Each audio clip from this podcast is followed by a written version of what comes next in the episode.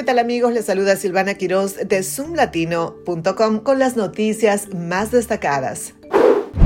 Se espera que el presidente Joe Biden elija a Julie Rodríguez, asesora senior de la Casa Blanca, para administrar su campaña de reelección, según informaron dos personas familiarizadas con las deliberaciones el domingo. Las personas hablaron bajo condición de anonimato porque el nombramiento de Rodríguez no ha sido finalizado y Biden aún no ha lanzado formalmente su campaña de reelección. Ella es una activista de larga data del Partido Demócrata. También trabajó en la Casa Blanca del expresidente Barack Obama. Es nieta del líder sindical César Chávez y de la activista sindical Elena Favela Chávez.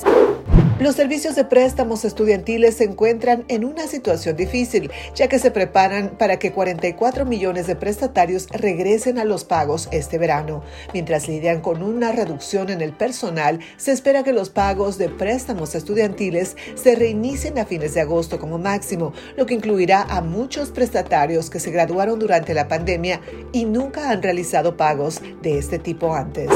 Cerca de 3.000 inmigrantes han comenzado una procesión de protesta a través de México hacia la ciudad para demostrarse en contra de los centros de detención y exigir reformas en el trato a los inmigrantes. La marcha de migrantes, provenientes principalmente de Centroamérica, Cuba, Venezuela, Ecuador y Colombia, comenzó el domingo cerca de la frontera con Guatemala. Aunque su destino declarado es la Ciudad de México, los participantes en marchas similares en el pasado se han dirigido más hacia el norte, hacia la frontera entre Estados Unidos y México.